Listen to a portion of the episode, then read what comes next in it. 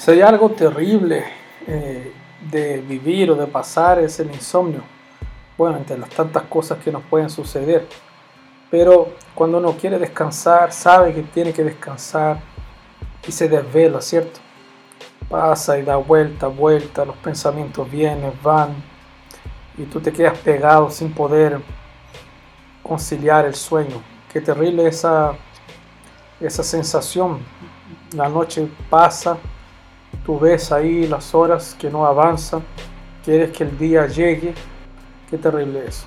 Yo quiero hablarte hoy de un rey que tuvo una noche de insomnio y dice el capítulo 6 de Esther, en el versículo 1, que aquella noche se le fue el sueño al rey y pidió que se le trajeran el libro de las memorias o crónicas y fueron leídas delante del rey y se halló escrito en él que Mardoqueo había declarado contra Victán y Teres, dos eunucos del rey, guardias de la puerta, que habían conspirado para quitar la vida al rey Asuero.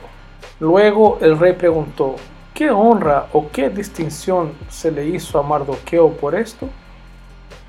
Y los servidores que servían al rey le respondieron, nada se ha hecho por él un momento común que nos pasa a mucha gente, eh, no es agradable, pero fíjate cómo en esta ocasión la escritura dice que sirvió para que este, el rey Azuero pudiera recordar lo que le había pasado hace un tiempo atrás y de cómo este hombre que se llamaba Mardoqueo pudo ayudar al rey y librar al rey de una conspiración.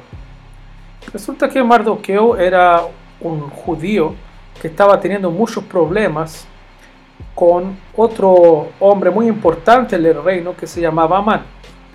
Un hombre que era muy cercano al rey Azuero, que tenía autoridad y que había hecho un plan de tal manera que pudo armar para que todo el pueblo judío fuera exterminado.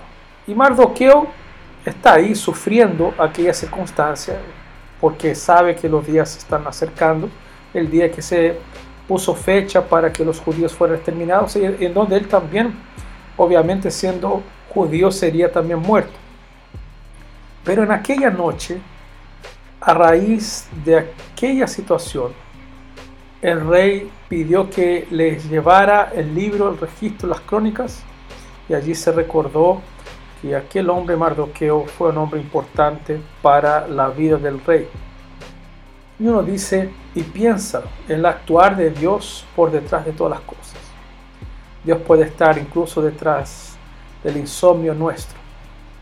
Ahora, te estoy hablando, obviamente que no, no significa que Dios está detrás de todos los momentos en que uno se desvela, sino para que tú te des cuenta cómo Dios puede usar incluso esos momentos malos, momentos desagradables que uno vive para su propia voluntad, para beneficiar a los suyos, para aclarar cosas, para enseñar cosas. Y de cómo no debiera estar dispuesto y abierto al actuar de Dios.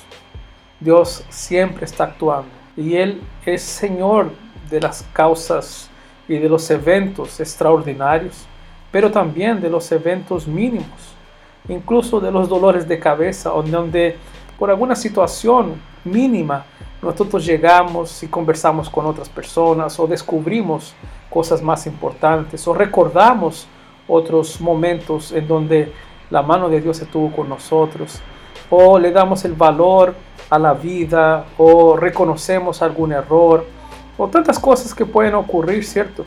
Por algún evento que Dios puede usar para que nosotros seamos enseñados, para que nosotros tengamos este recuerdo y para que nosotros finalmente podamos agradecerle a Él porque Él estuvo presente, porque Él nos libró, porque Él nos cuidó, porque Él no nos desamparó.